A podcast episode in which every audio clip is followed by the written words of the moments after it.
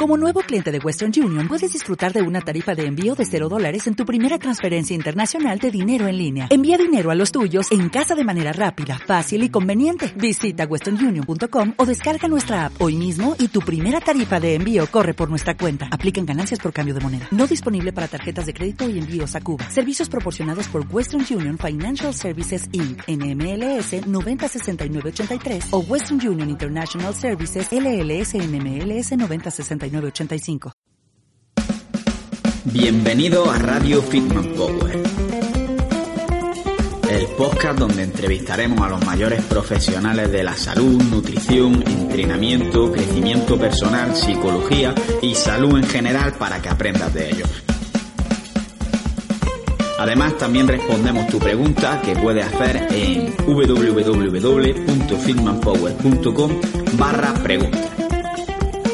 Y si todavía no lo has hecho, recuerda que puedes seguirnos en nuestras redes sociales, Instagram, YouTube, etcétera, en todas ellas como Fitman Power. Así que vamos con el programa de hoy.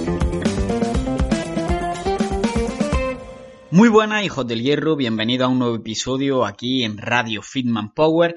Hoy tenemos con nosotros una nueva entrevista y tenemos ni más ni menos que al que estoy seguro de que es un referente para mí y para muchos de vosotros, que es Marcos Vázquez de Fitness Revolucionario, que ha sacado recientemente un programa que habla más que sobre salud, sobre filosofía de vida y concretamente sobre el estoicismo y vamos a hacerle una entrevista hablando precisamente sobre todos estos temas. Y en esta primera parte vamos a ver un poco cuáles son las bases del estoicismo y de su filosofía de vida y en definitiva vamos a ver también por qué es importante tener una filosofía de vida. Pero antes de empezar con el podcast, tengo que haceros una mención a nuestros patrocinadores, que en primer lugar tenemos a Manafood, que es una empresa que lo que hace es preparar la comida de tu dieta y te la envía cada semana a casa, que está bastante buena de sabor y además no es muy caro. Y está todo elaborado con comida real, te pone cuáles son los macronutrientes, etcétera, y puedes tanto elegir recetas que vienen ya elaboradas como meter tus propias recetas y podéis tener un descuento del 10% si al hacer la compra utilizáis el código FITMAN, todo con mayúscula, y en las siguientes compras vais a tener además con eso un descuento del 5%. Por otra parte, también tenemos a AudioFit, que es una empresa que se dedica a impartir conocimientos sobre nutrición, fitness, entrenamiento, etcétera, mediante podcast y que la suscripción vale solamente 10 euros mensuales y en este caso el primer mes va a ser gratis si accedéis desde audiofit.org barra fitman. Además, si hacéis uso de estos códigos, lo que vais a hacer es apoyar el podcast y si os gusta el contenido, pues estaría yo agradecido en que lo hagáis así. Así que nada, os dejo disfrutar del podcast de hoy. Escucha cómo suena, imposible va a llegar ya, nadie me va a frenar, ahora soy yo el que se va a levantar yo, escucha suena. Muy buenas, pues hoy tenemos con nosotros a Marcos Vázquez, que estoy seguro de que todos vosotros ya le conocéis. Y lo primero que quiero hacer, Marcos, como siempre, darte las gracias porque hayas aceptado venir al podcast por segunda vez ya, así que ya te puedes considerar como invitado platino, que puedes venir cuando quieras, como en el, como en el hormiguero. Y lo segundo, que ya te conoce la gente, pero que por si acaso hay alguien que está muy perdido, que te presentes un poco y también, como has venido a hablar de tu nuevo programa de Invisto, que nos haga una introducción de en qué consiste este programa y qué pretendes conseguir con él. Perfecto. Bueno, soy Marcos Vázquez, eh, muchos me conocerán por, por el blog Fin de Revolucionario, ¿no? Igual que tú, pues tengo un podcast donde además entrevisto a, o sea, figuras muy, bueno, para mí destacadas, ¿no? En un ámbito u otro de la salud. Y es cierto que desde hace un tiempo también estoy haciendo mucho más énfasis, no solo en la salud, por así decirlo, fisiológica o física, ¿no? Y hablar de alimentación y entrenamiento y tal, sino en la parte mental. Creo que es ese componente que, que me faltaba de alguna manera porque yo lo que intento en el fondo es dar con una visión integrada, global de la salud. Creo que falta en el mundo actual, en el mundo de la salud actual, esta visión un poquito más integrada y me faltaba este componente, ¿no? Y para mí Invicto es la respuesta a esa carencia y de manera resumida diría que Invicto es un programa que intenta mejorar nuestra mentalidad, ¿no? Pero desde la base, es decir, no son unas lógicas que te van a ayudar a regular las emociones o a definir objetivos o a vencer tentaciones, y creo que de todo esto hablaremos hoy, sino que empieza hablando de una idea a la que antiguamente se le daba mucha importancia y que hoy parece que hemos olvidado, que es la filosofía, ¿no? Y, más concretamente de la filosofía de vida, es decir, intentar dar respuestas, eh, bueno, no dar respuestas, sino ayudar a que cada uno desarrolle sus propias respuestas, ¿no? Pero guiados un poco por el conocimiento y la experiencia de, personas que han dedicado mucho tiempo a pensar sobre cómo vivir. Y creo que si empezamos por aquí, pues todo lo que viene después, ¿no? En cuanto a herramientas concretas, eh, pues eh, prácticas, técnicas, etcétera, pues va, a funcionar mucho mejor, ¿no? Y, y, bueno, lograr todo esto es el objetivo principal de Invicto. Se podría decir que más que darte la respuesta a tus preguntas o a tus problemas, lo que hace es que seas capaz de crearte un sistema para encontrar la mejor respuesta a las preguntas, ¿no? Claro, en el fondo es ayudarte a reflexionar sobre los elementos clave, ¿no? Una de las cosas que digo en el libro es que la mayoría vive su vida más en base a, sus apetencias inmediatas y a la inercia social que a una reflexión real de, oye, ¿qué quiero hacer en mi vida? ¿Qué objetivos son valiosos para mí? Y por tanto, un poco lo que intento es acompañar a, bueno, a todo el mundo, a las personas que lean el libro, a hacer esa reflexión, qué preguntas se deben hacer, pero obviamente también las intenta guiar, no son una serie de preguntas abiertas y ahora búscate la vida, intenta guiarles y al final yo creo que eh, las grandes verdades, entre comillas, que muchas veces son clichés, pero son clichés porque son ciertos, son verdades universales eh, y no son cosas que hayamos descubierto hace poco, sino que vienen de, antiguo, ¿no? Y, si te das cuenta, pues las grandes culturas, civilizaciones, filosofías tienen muchos elementos en común. Estos elementos en común encierran, pues como digo, verdades que pueden enseñarnos mucho. Ojo, sin, sin renunciar a toda la psicología moderna, que, me parece muy importante y por eso en, en, este programa lo que he intentado es combinar ambos, ¿no? Filosofía clásica con psicología moderna y el resultado es ese, un proceso que no te intenta dar respuestas, te da guías, pero sobre todo te ayuda a hacer tus propias preguntas y, a partir de ahí pues a marcarte tus, tus objetivos, tu propósito, tu, tu dirección en la vida. Vale, creo que con esta introducción más o menos ha respondido a la primera pregunta, pero por si quieres extender algo más, sería hablas de, que, de la importancia de tener una filosofía de vida. ¿Por qué consideras mm. que sería tan importante el que cada uno tenga su propia filosofía de vida?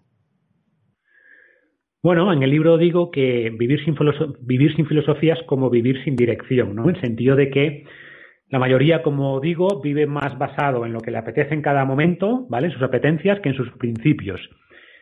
Para algunos autores, esto es lo que se denomina hedonismo ilustrado, ¿no? Hedonismo porque al fin lo que guía a sus vidas es eso, hacer las cosas que les apetece, evitar las cosas que les causan incomodidad o, dolor o lo que sea, y ya, ¿no? Eh, por el lado de hedonismo sería eso. Luego, obviamente, es cierto que no hacemos todo lo que nos apetece, sino que aplicamos ciertas limitaciones a nuestros impulsos. Y estas limitaciones están marcadas por los convenios sociales, de ahí lo de ilustrado.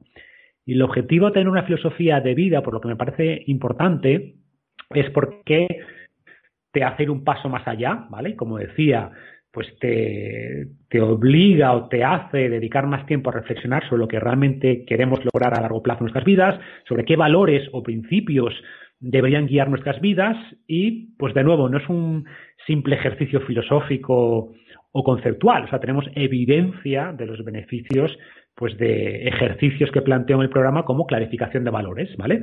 Y el propósito es justo esto. Y sabemos que reflexionar sobre estos principios, estos valores, nos ayuda a lograr nuestros objetivos y al final a vivir mejor. Por tanto, aunque filosofía de vida, tener una filosofía de vida suena así un poquito, eh, no sé cómo decirlo, ¿no? Pero, pero New Age o abstracto es eminentemente práctico y el objetivo es ayudarnos realmente a, a vivir mejor. Es decir, para encontrar una dirección y no hacer lo que nos llevan nuestros instintos sin más, sino que pensemos un poco, nos ayude a pensar un poco más a largo plazo, se podría resumir así, ¿no? Y tomar las decisiones mejores a largo plazo y no por lo que sentimos en un momento concreto. Vale. Exactamente. El tema es no reaccionar simplemente a las emociones, a lo que me apetece, no me apetece, a lo que me gusta, a lo que no me gusta, sino pensar un poquito más allá. y, responder esas preguntas un poquito más centrales, ¿no? De qué es lo que persigo, qué es lo que realmente me motiva y, no tanto caer en, pues eso, en, las, en, actuar en base a las emociones Vale, claro, sería como, por ejemplo, cuando una persona quiere ser médico, por ejemplo, y dice, vale, yo quiero ser médico, y dicen, pues ponte a estudiar porque son seis años de carrera. Dicen, no me apetece estudiar digamos, para solucionar eso, pero a, otro, a otros niveles, porque en ese caso es bastante extremista y absurdo. Entonces, propones como filosofía la filosofía de vida estoica. Y para quien no sepa, explícanos un poco qué es esto del estoicismo y por qué ha elegido esta filosofía. Vale, a ver, el estoicismo es una escuela filosófica clásica helenista, ¿no? De, de la antigua Grecia, eh, fue fundada por Zenón en el 300 a.C. más o menos, en Atenas. Eh, y bueno, se hizo muy popular y se extendió, de hecho, durante varios siglos, se hizo muy famosa también el Imperio Romano y de hecho muchos de los referentes actuales, o al menos los que más textos han dejado escritos, son romanos, ¿no? Gente como Séneca, como Marco Aurelio, como, como Epicteto, aunque bueno, Epicteto era originalmente eh, griego, pero viajó después como esclavo a, Roma. Y mi atracción inicial vino sobre todo porque lo veía como algo muy práctico, muy aplicable, muy aplicable al día a día. Y en lo personal veía cómo al seguir estas recomendaciones, ¿no? Pues al leer los ensayos pues, de Séneca o, el manual de Epicteto, las meditaciones de Marco Aurelio, pues me ayudaba en distintos ámbitos, ¿no? Me ayudaba, pues, como decíamos antes, a evitar reaccionar ante problemas cotidianos o a reducir mi nivel de preocupación por casi cualquier cosa, a tomar mejores decisiones, a pensar más en el largo plazo. Y bueno, estos resultados positivos que tuve fueron los que me hicieron profundizar más después en, la filosofía, hasta el punto de considerarla la base un poco de, de mi sistema operativo mental, ¿no? Dicho esto, pues hay cosas del estoicismo quizás me puedan, o sea, no me terminan de cerrar, o ves que hay diferencias o incluso contra cosas que se contradicen entre unos autores y otros. Entonces, al final, la, filosofía estoica no deja de ser, como digo, una guía. Esto no es una religión, ¿no? no estos son los diez mandamientos de la filosofía estoica. No, no es una religión. Son personas con ciertas ideas que compartían muchas creencias, que en otros ámbitos tenían también sus disputas internas, pues yo lo veo más así, yo lo veo de, esta manera, que han tenido influencias de otras muchas escuelas. El propio Séneca citaba mucho, por ejemplo, a Picurio, ¿no? Pero oye, Picurio no era un estoico, pero hay cosas que de las que decía que estoy muy de acuerdo con él, con otras no. Eh, entonces, es eso, es una base de pensamiento, una, como digo, una especie de sistema operativo mental pero no es una religión, no son mandamientos inamovibles con, castigos para aquellos que lo rompen, sino básicamente son eso, una forma de pensar, de estructurar nuestros pensamientos, de entender nuestras emociones, de plantear objetivos y en el fondo pues es una filosofía de vida, pero repito que al final es un planteamiento, una plantilla general que cada uno tiene que personalizar, tomar lo que le hace sentido, lo que resuena con él y descartar lo que no. Claro, digamos que una base que te haga reflexionar y a partir de ahí adaptar tu filosofía a ti, que no es una filosofía rígida, sino que tú tienes que hacerla flexible. Y hablas bastante sobre los objetivos y los principios y valores que, tiene el estoicismo. Me gustaría que nos introdujeses también un poquito cuáles son este objetivo o lo que tú llamas como la virtud y cuáles son los principios y valores del estoicismo. Vale, a ver, esta es una de esas cosas que, que, tampoco es que haya una guía definitiva, ¿no? El estoicismo valora solo esto. Hay distintas lecturas de los textos clásicos, ¿no? Pero podríamos decir, como elemento unificador que se repite eh, cuando vas leyendo estos textos, que, lo que a lo que más valor daban es lo que llamamos eudaimonia, que se traduce actualmente como felicidad, pero que está mucho más ligado en realidad, o el término clásico, al florecimiento personal, ¿no? Al autodesarrollo. Y para mí, de alguna manera, esto es intentar cerrar la brecha entre lo que somos y lo que podemos llegar a ser, ¿no? Otra forma de decirlo es mm, desarrollar nuestro potencial. al final estamos cableados para aprender, para crecer, para mejorar, y yo entiendo esta eudamonia como este crecimiento constante, ¿no? Más que eh, intentar lograr un estado de nirvana emocional. ¿Cómo lograrlo? Pues según los estoicos, la condición necesaria y suficiente para lograr esta eudaimonia era actuar con virtud, daba mucha importancia a nuestro comportamiento, de hecho es a lo que más importancia daban, no actuar con virtud. Y también daba mucha importancia, aunque menos, eh, al concepto de ataraxia, que podríamos traducir como una especie de ecuanimidad, de calma mental, de serenidad mental, es decir, de no permitir que nuestra mente fuera azotada, por así decirlo, por cosas externas, ¿no? Que a pesar de vivir en un torbellino mm, emocional, eh, que todo el mundo esté ahí fuera pues muy preocupado o te, te ocurran cosas mm, que podríamos calificar como negativas, aunque luego podemos hablar de esto, los estoicos nada externo era negativo o, positivo per se, pero en el fondo es mantener esta tranquilidad, esta ecuanimidad, ¿no? Dicen, oye, si tú actúas con virtud, puedes estar satisfecho y por tanto ecuánime ante lo que te ocurra y al revés, si tú tienes una mente en calma, será mucho más probable que actúes con virtud, porque son muchas veces estas emociones exageradas las que hacen que no obremos bien, ¿no? Por tanto, estos elementos de virtud y ataraxia se, están muy ligados y se alimentan, pero en el fondo lo que persiguen ambos, el objetivo final, según el estoicismo, sería este proceso de, de crecimiento personal, de eudaimonia, ¿no?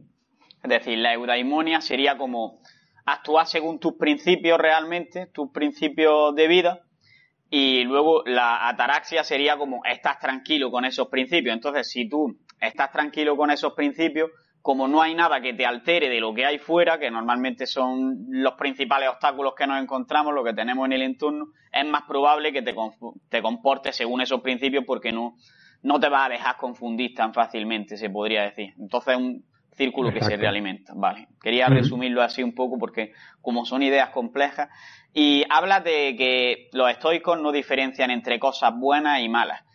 Eh, explícanos un poquito más esto y entre qué cosas diferencian, es decir, cómo evalúan o valoran las cosas que suceden.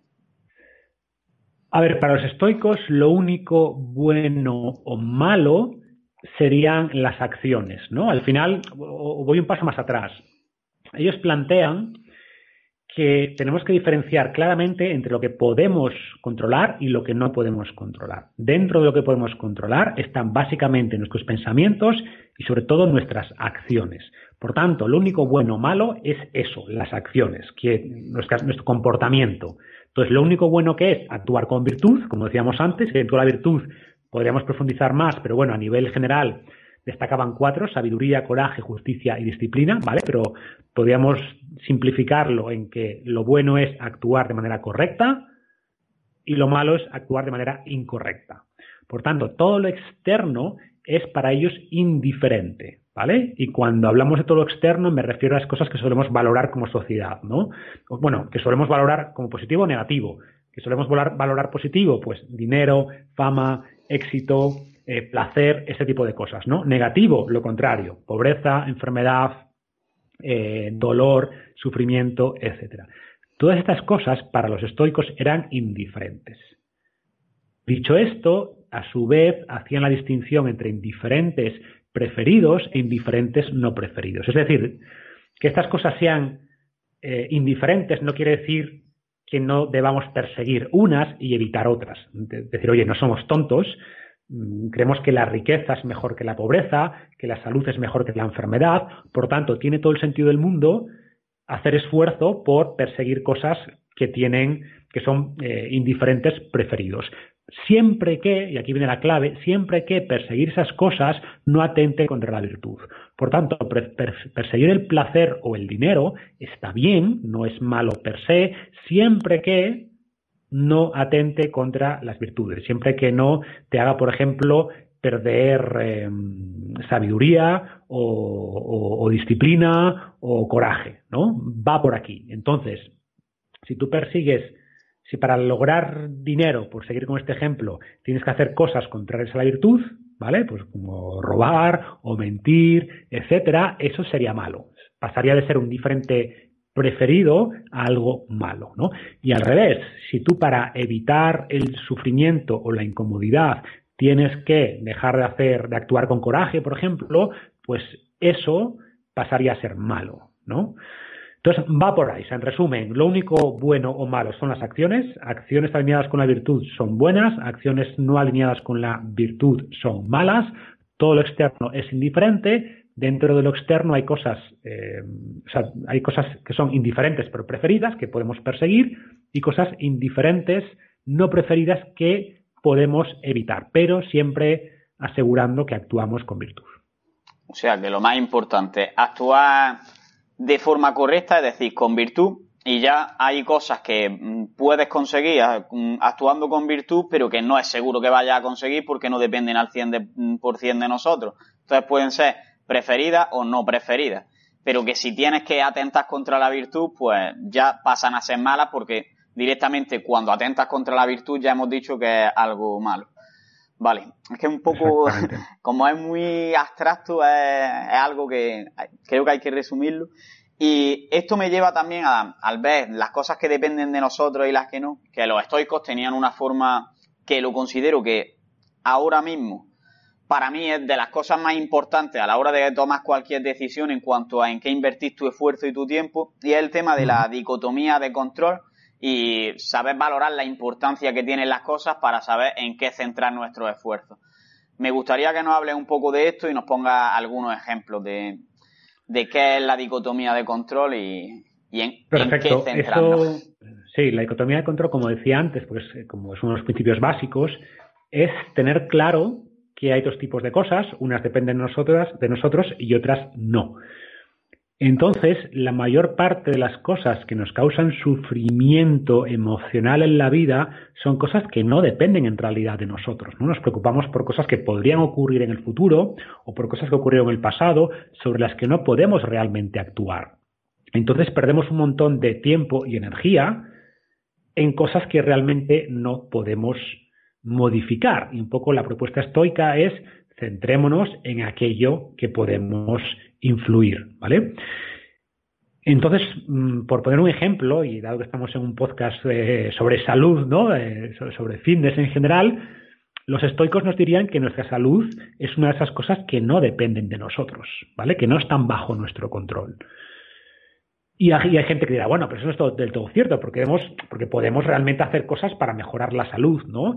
Y dirían, vale, entonces, ¿qué es lo que realmente está dentro de tu control? Las acciones específicas que puedes tomar, ¿vale?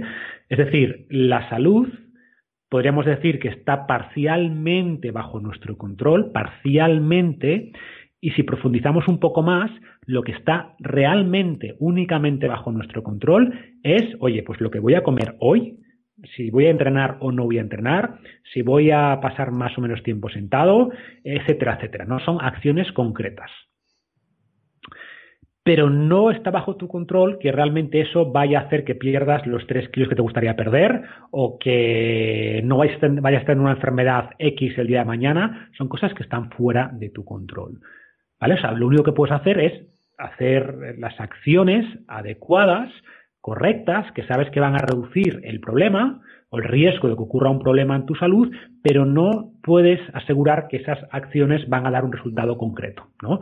Por eso los estoicos hablaban mucho de céntrate en las acciones y despégate del resultado. ¿Por qué? Porque, las acciones están en tu mano, los resultados no. Es decir, comer bien o hacer ejercicio está en tu mano, pero si después vas a tener una enfermedad o vas a perder los kilos que quieres perder, pues no estaba, no está en tu mano, ¿vale? Hacían un poco el ejemplo, usaban el ejemplo de un arquero. Decían, mira, el arquero pues puede hacer muchas cosas. ¿En qué se puede centrar? Pues obviamente en las horas que practica, en el arco que usa, en dormir bien la noche anterior a una prueba, ¿vale? En cuánto tensa el arco, en hacia dónde apunta el arco, pero una vez que suelta la flecha, ya está, ya no puede controlar que haya una ráfaga de viento o que el objetivo se mueva. Entonces, ¿en qué tiene que centrarse? En todo aquello que puede, mm, que puede realmente cambiar, sobre lo que realmente puede actuar y no preocuparse y no perder ni tiempo ni esfuerzo en aquellas cosas que están fuera de su control. Vale, y en realidad la mayoría de cosas, pensándolo así, es cierto que no dependen al 100% de nosotros, pero también es cierto que hay muchísimas que sí dependen de nosotros. Em, y hay tantas que no podemos centrarnos en todo lo que depende de nosotros. Supongo que habrá que discriminar de alguna forma. ¿Cómo seleccionamos ahí eh, en qué centrar nuestro tiempo y nuestra energía. Si lo resumimos, las únicas cosas de nuevo que podemos realmente controlar son nuestras acciones, ¿no? Son nuestras acciones y nuestra respuesta a las cosas que nos suceden, que no dejan de ser nuestras acciones como respuesta a algo externo, ¿no? No podemos controlar algo externo que nos ocurra X o Y, pero podemos corresponder. Entonces, respondiendo a tu pregunta, el objetivo es mm, reflexionar sobre lo que queremos, por eso la primera sección del libro se llama Visualiza con claridad, oye, ¿qué es lo que realmente quieres lograr? Aunque hay más elementos en esta sección. Y después vendría la parte de definir las acciones que más impacto van a tener sobre eso, que más te van a acercar tus objetivos, ¿no?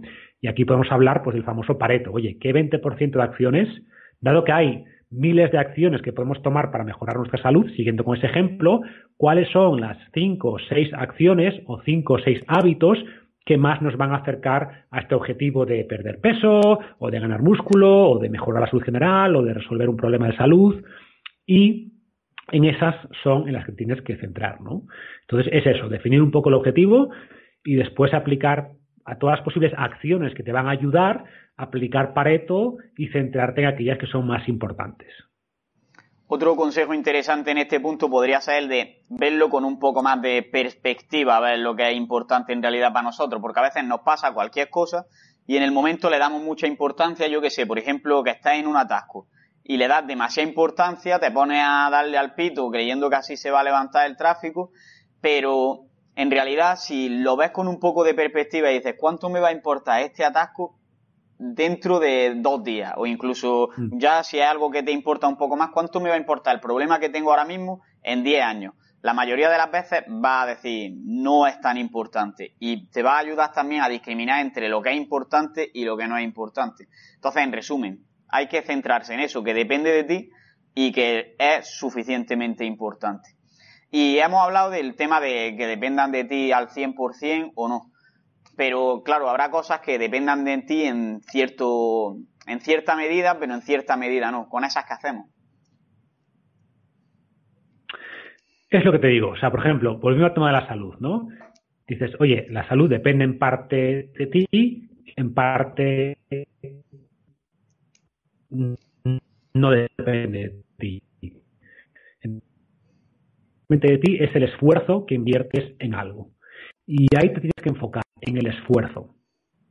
¿vale? Es decir, yo puedo controlar cuánto esfuerzo dedico a practicar, yo qué sé, imagínate que mañana tengo un partido de tenis, ¿vale? Pues yo puedo controlar cuánto esfuerzo pongo en ese partido. Y por tanto, mi objetivo debería ser un poco más interno, ¿no? Mi objetivo es hacer mi mejor esfuerzo en este partido de tenis no ganar el partido de tenis. Ganar el partido de tenis, a ver, no es que sea un mal objetivo, ¿eh? luego podemos hablar de eso, pero es cierto que estás ya poniendo parte del resultado en algo que es ajeno a ti, que no depende de ti. Entonces, no está mal que intentes lograr eso, pero sabiendo que tu foco debe estar en aquello que depende de ti. Por ejemplo, volviendo al tema de la salud, tú puedes plantearte un objetivo que sea perder 10 kilos en tres meses, que no es un mal objetivo, ese tipo de objetivos nos motivan y nos dan cierta claridad hacia dónde vamos, pero después tienes que transformar este objetivo de resultado en un objetivo de proceso, ¿vale? Porque el objetivo de resultado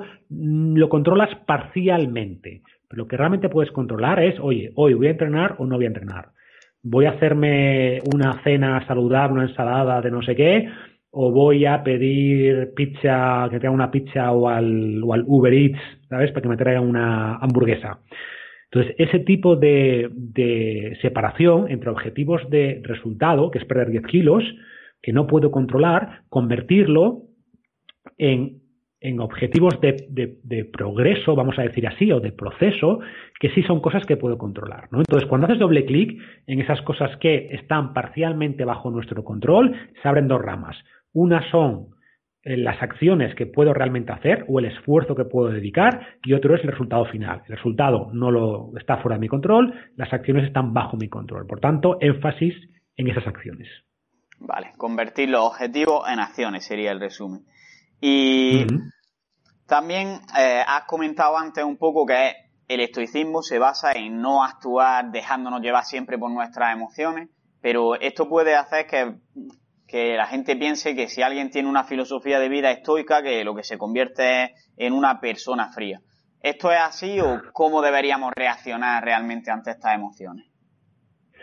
No, no es eso. eso esa idea, de hecho el concepto de estoico, ¿no? moderno, em, surge de que los estoicos originalmente lo que hablaban es de evitar las emociones exageradas, por así decirlo, lo que ellos llamaban eh, el proceso de eliminación o de regulación de estas emociones era eh, ese estado libre de todo este torbellino emocional era apatía, que ahora se traduce como apatía, ¿no? Por tanto, se cree que una persona estoica es una persona sin emociones. No es cierto. O sea, un poco lo que ellos proponían no es suprimir las emociones, de hecho sabían que eso es imposible, no, no, no puedes evitar sentir ciertas emociones. Lo que sí proponían es estrategias para evitar que estas emociones nos hicieran actuar mal, nos hicieran tomar malas decisiones o simplemente que alteraran ese estado mental de serenidad o ataraxia que decíamos antes, ¿no? Entonces lo que los estoicos proponían era primero examinar esas emociones, examinarlas y después regular su intensidad para ajustarlas a la realidad de lo que ha ocurrido, ¿vale? Ponías tú el ejemplo de, que vayas al trabajo y te encuentres un atasco, ¿no? Bueno, pues si eso, si eso ocurre, eso podríamos decir que es un indiferente no preferido, ¿vale? Eh, y si ese tipo de situaciones que se producen a diario te hacen perder los papeles, te hacen de estar todo el día, te hacen estar todo el día de mala leche y descentrado, pues evidentemente tienes un problema, ¿vale? Tu enfado o tu ira no se corresponde con la gravedad, entre comillas, de lo que te ha ocurrido y por tanto es una emoción negativa, ¿vale? Ojo, mm, no es que la ira per, se sea negativa, eh, el problema es cuando hay una, una, desproporción entre lo que ha ocurrido y la emoción, ¿vale? Es decir, al final las emociones están por algo y todas evolucionaron por algo, cumplen una función. Igual que el miedo, el miedo cumple una función. Ahora bien, si tú eres una persona que se asusta por cualquier cosa y estás todo el día asustado, pues ese exceso de miedo, ¿vale? O sea, tienes que tener el miedo justo, el, miedo adecuado, que debe ser el equilibrio entre eh, cobardía y temeridad. ¿vale? La cobardía es mala, la temeridad también. Por tanto, el miedo tiene que estar ajustado a la realidad, ¿no? Y los estocos decían, oye, coraje mm, o valentía no es ausencia de miedo, es actuar o hacer lo correcto a pesar del miedo. Pero no decían, no sientas miedo, eran conscientes de que eso era imposible. El miedo es una reacción fisiológica normal y, que está en nuestros genes, ¿no? Lo que decían es, evalúa ese miedo, mira si ese miedo corresponde con la realidad de tu situación, analiza tu situación de manera objetiva e intenta, a través de múltiples herramientas, ajustar ese miedo pues a tu situación actual, ¿vale? Por ejemplo, si tienes miedo a hablar en público, piensa, oye, ¿este miedo está justificado? Mm, ¿Realmente me está ayudando en este momento? ¿Va a pasar algo muy malo si doy una, si hablo aquí en público una reunión y no lo hago del todo bien? ¿Va a tener una repercusión muy negativa en mi vida? ¿Me van a matar aquí mis compañeros de trabajo? Seguramente no, ¿vale? Entonces se trata un poco de a través de un proceso cognitivo, eh, darle la vuelta, o más que dar la vuelta, eh, ser capaz de regular estas emociones para adaptarlas a, eh, a, tu situación, ¿no? Volviendo al ejemplo que ponías de me encuentro atascado y siento que noto como mi enfado, o sea, cómo se acelera mi corazón, cómo empiezo a enfadar, bueno, pues intenta detectar ese pensamiento automático, esa emoción y intenta darle la vuelta, decir, bueno, pues no pasa nada, ¿qué va a ocurrir? Que voy a llegar, a llegar cinco minutos más tarde al trabajo, no pasa nada, y además voy a aprovechar este tiempo pues para escuchar este podcast, por ejemplo, ¿no? Lo, para quienes nos estén escuchando en el atasco ahí de la M30. Entonces, dándole la vuelta a esos pensamientos, puedes pasar de una de, de, una situación negativa, que tú estás en manos de esa emoción, que te descentras, y que además después vas a rendir peor en el trabajo porque estás fastidiado y llegas de mala leche y la reconviertes en algo que no es, en una situación pues de tranquilidad, de entender que es normal, que los, atascos ocurren a todas las personas y que no te va a ocurrir nada realmente malo y que además puedes aprovechar ese tiempo adicional que te supone estar en el coche para hacer algo o aprender algo o, o en el fondo convertir algo aparentemente negativo en positivo. Y en el caso del miedo también considero que aparte de lo que estamos hablando en general con todas las emociones, de digamos racionalizarlas, pensar un poco y analizar si de verdad están a la medida de lo que está pasando. En el caso del miedo, yo creo que también es interesante que una vez has hecho esa, esa racionalización de decir, vale, esto igual no tengo por qué tenerle tanto miedo, exponerte a, a enfrentarte a, eso que te da miedo, porque al final es un mecanismo de defensa, pero si tú a tu cerebro le dices, vale, es que he hecho esto ya tres, cuatro, cinco veces y nunca me ha pasado nada, es muy probable que ese miedo en las siguientes veces que te exponga a ello desaparezca, ¿no? Sí, sí. A ver, eso es lo que decían los estoicos. Decían, oye, tienes que enfrentarte a eso que te da miedo. Al final refuerzas lo que repites. Si ante cualquier situación que te da miedo tu respuesta es evitatoria, o sea, evitar eso que me da miedo, pues cada vez, o sea, el miedo te está ganando, ¿no? Entonces los estoicos decían eso, tienes que, enfrentarte al miedo de múltiples maneras, proponen muchas herramientas, y de hecho, en las terapias cognitivo-conductuales actuales, usan esas mismas terapias. Es decir, de hecho, las terapias cognitivo-conductales, que son las que más evidencia tienen en el mundo de la psicología, toman muchas ideas del estoicismo. ¿Vale? Y hacen eso, que tienes una fobia. Pues si tienes una fobia, vamos a aplicar terapias que consisten en eh, ponerte en situaciones, obviamente, mucho menos con, intensidad gradual, ¿no? Si tienes miedo a perros, pues no te van a, a meter ahí una perrera al día uno, pero es ponerte gradualmente a los perros, ¿vale? Hacia a más distancia, menos distancia, perros un poquito más pequeños y más cariñosos, hasta que con el tiempo esa, tu, tu sistema eh, tu sistema hormonal, pero al final tu sistema mental, en resumen, cómo tu amígdala responde a eso, pues va variando y ves que tu respuesta se va, eh, va disminuyendo, ¿vale? A medida que te expones a eso que temes. Entonces la respuesta o la solución al miedo no es huir, sino es mm, adaptarnos, ¿no? Ojo, también habría que diferenciar entre tipos de miedo, o sea, situaciones que nos dan miedo, que realmente no aportan nada, y por tanto está bien que las evites completamente, ¿vale? Y situaciones que te producen miedo, pero que sabes que debes enfrentarlas. Por ejemplo, el caso de hablar en público. Pues hablar en público te da miedo y tu respuesta es nunca voy a hablar en público, tienes una respuesta evitatoria, eso es malo porque te empequeñeces, ¿no? Nunca enfrentas ese miedo.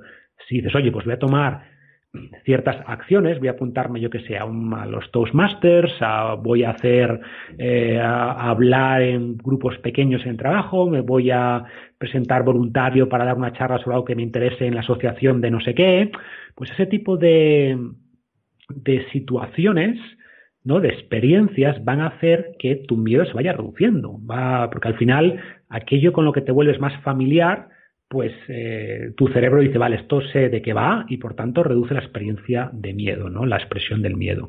Entonces, totalmente, se trata, como digo, de, exponerte de manera gradual a eso que te asusta, a eso que te da miedo, siempre que ese miedo sea algo que te está frenando en algún aspecto de tu vida. Y esto mismo que los filósofos estoicos nos decían hace dos mil años, pues es lo que las terapias cognitivo-conductuales modernas nos dicen hoy en el año 2019, ¿no?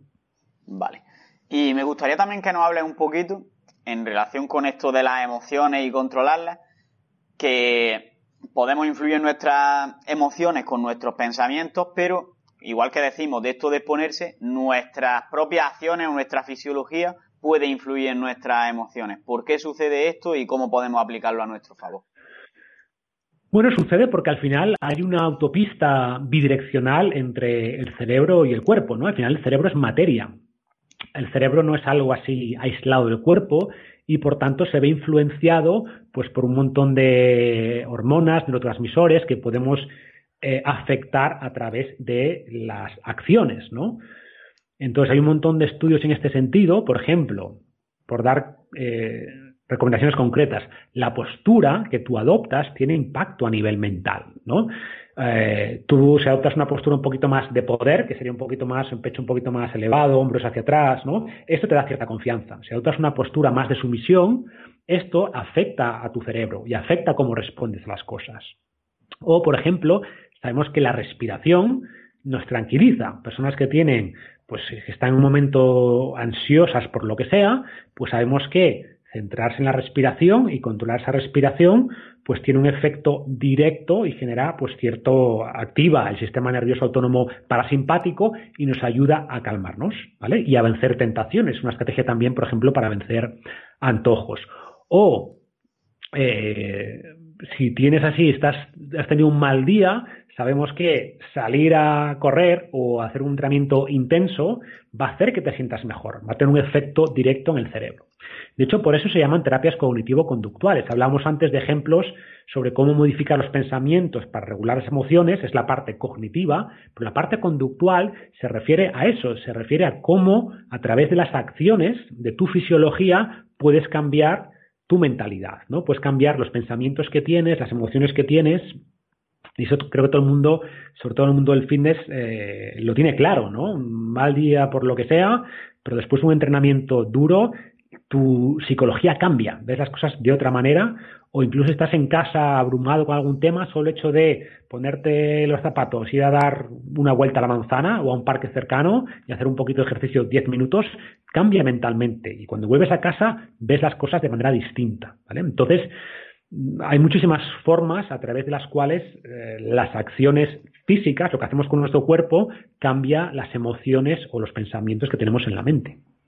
Vale, y por último, para hablar, acabar ya sobre estos temas así un poco más teóricos, también habla un poco sobre las distorsiones cognitivas o los sesgos cognitivos, que al final son errores sistemáticos que, cometemos en nuestro pensamiento, pero me gustaría que nos menciones algunos de los que más pueden limitarnos o que más comúnmente cometemos y, qué podemos hacer con ellos.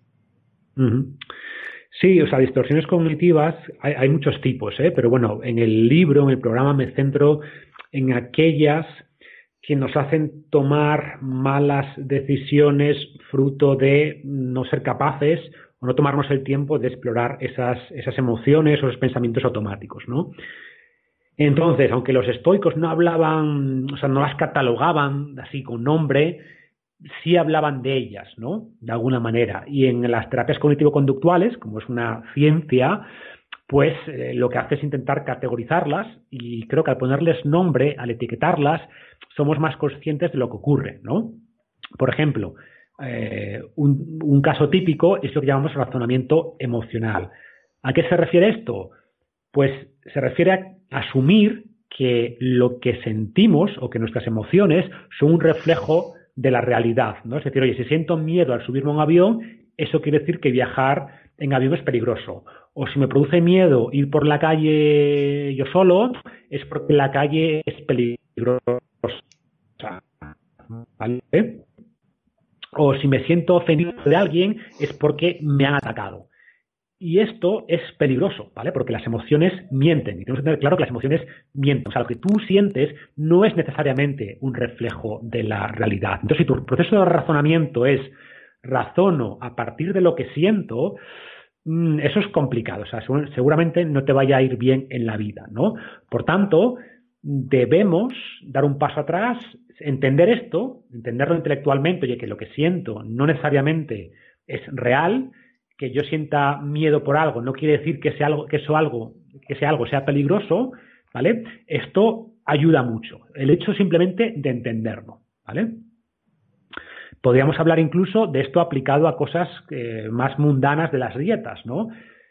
Estamos tan acostumbrados a responder al hambre, que no deja de ser una emoción, o sea, el hambre bueno, a ver, déjame repetir esto. El hambre en el mundo moderno tiene que ver más con la emoción que con la fisiología. Evidentemente que el hambre es fisiológico, pero en el mundo moderno muy pocas personas llegan a experimentar hambre. Lo que sentimos es esa pequeña emoción de, ah, me apetece algo de comer. Pero es más una emoción o una sensación que una necesidad fisiológica real, ¿no? Entonces, si somos conscientes de esto y dejamos de responder a este hambre emocional con, ah, pues me como algo, voy a la máquina de vending, me abro unas galletas, y exploramos esa sensación, de decir, oye, ¿esto realmente qué quiere decir este, esta sensación? ¿Quiere decir que realmente mi cuerpo está sin energía? ¿Que mi cerebro no tiene glucosa para funcionar? Evidentemente no. Entonces, si somos capaces de entender esto y de cuando sentimos este tipo de pensamientos automáticos, de emociones, pues las exploramos, nos permite tomar mejores decisiones. Repito, solo el hecho de ser consciente de que estas emociones no reflejan la realidad, ¿no? Y todo este proceso reflexivo nos ayuda. Después, em, hay muchísimas, ¿no? Eh, caemos mucho en generalizar en exceso, por ejemplo, que es otro otra distorsión cognitiva, que se refiere, pues que muchas veces nos decimos a nosotros mismos o a los demás, no digo, oye, ¿por qué me ocurre todo lo malo? O, nunca hago nada bien. Em, o cuando damos frases o hacemos frases empezando por siempre, nunca, todo el mundo. Cuando haces esto es muy probable que estés cayendo en este sesgo cognitivo, ¿vale? Entonces, cuando mm, te das cuenta que hay un pensamiento en tu cabeza de, este, de, esta naturaleza, reflexiona y cuestiónalo. Oye, ¿realmente nunca hago nada bien? ¿Sabes? Ah, no, mira, en realidad estoy exagerando. En realidad esto en concreto no se me dio bien hoy, pero hay muchas cosas que hago bien, ¿no? Em, ojo, después hay personas que, que, son muy críticas, que, que, tienen unas exigencias muy marcadas, ¿no? Lo que algunos psicólogos llaman la tiranía de los deberías, y eso es un sesgo cognitivo, es una distorsión cognitiva, pues eso, de los deberías o imperativos. ¿En qué sentido? Pues que tienes pensamientos rígidos sobre cómo tú deberías actuar, sobre cómo los demás deberían tratarte o sobre cómo debería ser el mundo, ¿no? Y este tipo de pensamientos, eh, pues distorsionados, nos hacen obrar mal, ¿vale? Como digo, estos, estos deberías se aplica muchas veces a uno mismo, pues oye, pues tengo que perder X kilos, ¿no? ¿Qué genera eso? Culpa, remordimiento si no eres capaz de hacerlo, ¿vale? O no, es que debería ser capaz de seguir el plan 100% sin caer nunca, sin, sin ceder nunca ante la tentación, ante un ultraprocesado. Oye, pues, pues no, ¿vale? Relaja un poco, convierte esas, esos imperativos en, o esas necesidades en deseos, en preferencias menos rígidas, ¿no? Pero repito, esto mismo podemos aplicar a los demás. Pensamos que los demás tienen que mm, ayudarnos en lo que nosotros queramos y eso que genera pues un resentimiento, ¿vale? Hacia los que no se comportan como nosotros queremos. O lo mismo hacia el mundo. Cuando pensamos que, es que el mundo debería ser justo, es que debería ser fácil para mí lograr lo que quiero y mis padres deberían tener mucho dinero para no tener que trabajar, ¿no? Hay mucha gente de manera, ojo, inconsciente, cae en estas ideas, ¿no? Y por tanto, se creen eh, que son víctimas de un sistema que los oprime cuando no se dan cuenta de que ellos mismos podrían hacer muchas más cosas de las que están haciendo y que ellos mismos son responsables, no voy a decir culpables, porque, porque por supuesto hay muchos factores que condicionan nuestra vida que no dependen para nada de nosotros, pero que, que tu círculo de acción está ahí, que vas a poder hacer muchas más cosas Em, de las que crees. Y lo que seguro que no te va a ayudar es simplemente quejarte y, culpar al mundo, ¿no? Entonces, bueno, hay muchos en el, en el libro, entro en más detalle de distintas distorsiones cognitivas, pero en el fondo se refiere a esto, se refiere a mejorar el autodiálogo, que cuando surjan estas emociones, pensamientos, en vez de aceptarlo de manera inconsciente y simplemente dejar que eso arruine mi día o me paralice o me, o me genera ansiedad, pues cuestionar estas ideas, cuestionar estos pensamientos, cuestionar estas, estas emociones y convertir estos pensamientos, vamos a decirlo así, entre comillas, dañinos, ¿vale? En pensamientos útiles, ¿no? Mm, y de esta manera, pues voy a lograr primero tener una, un estado mental más, mm, más productivo y, por tanto, acciones más productivas, ¿vale? algunos ejemplos ya para, para, terminar. O sea, hemos hablado antes de algunos pensamientos automáticos, ¿vale? Que, que nos, que, nos, eh, que nos dañan o que nos hacen obrar mal. Pues, por ejemplo, si tú simplemente piensas después de fracasar con una dieta, oye, fracasé, es que soy un inútil o es que no sirvo para hacer dietas, pues. Ya está, ya está.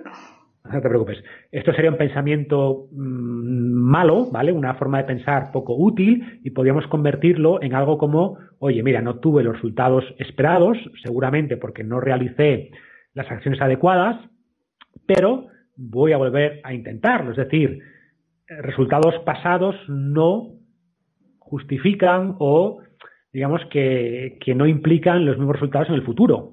Si hago cosas distintas, obtendré resultados distintos. Por tanto, Mm, yo no fracasé, digamos, tengo una serie de acciones que no fueron las adecuadas, pero con mejor información voy a intentarlo de nuevo, voy a cambiar el enfoque y por tanto, aprendiendo de mis errores, voy a lograr mejores resultados. ¿no? Entonces, se trata de esto. Vale. Eh, creo que con esto tenemos ya como una visión bastante general y bastante completa además de, de lo que es el estoicismo, de cómo reaccionar ante nuestras emociones, cómo analizarlas, cómo actúas con virtud, se podría decir. Y hasta aquí llega el episodio de hoy. Si te ha gustado, puedes apoyarnos y darnos más difusión compartiéndolo en las redes sociales, dejando una valoración en iTunes o un comentario en iVoox y sobre todo, seguir viendo los siguientes episodios. Nos vemos en el siguiente y un saludo y a seguir creciendo.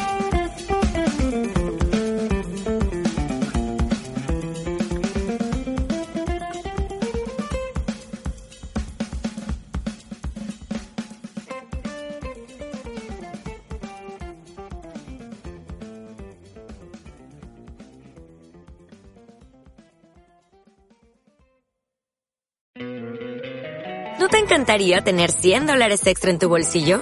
Haz que un experto bilingüe de TurboTax declare tus impuestos para el 31 de marzo y obtén 100 dólares de vuelta al instante. Porque no importa cuáles hayan sido tus logros del año pasado, TurboTax hace que cuenten. Obtén 100 dólares de vuelta y tus impuestos con 100% de precisión. Solo con Intuit TurboTax. Debes declarar para el 31 de marzo. Crédito solo aplicable al costo de la presentación federal con TurboTax Full Service. Oferta sujeta a cambios o cancelación en cualquier momento.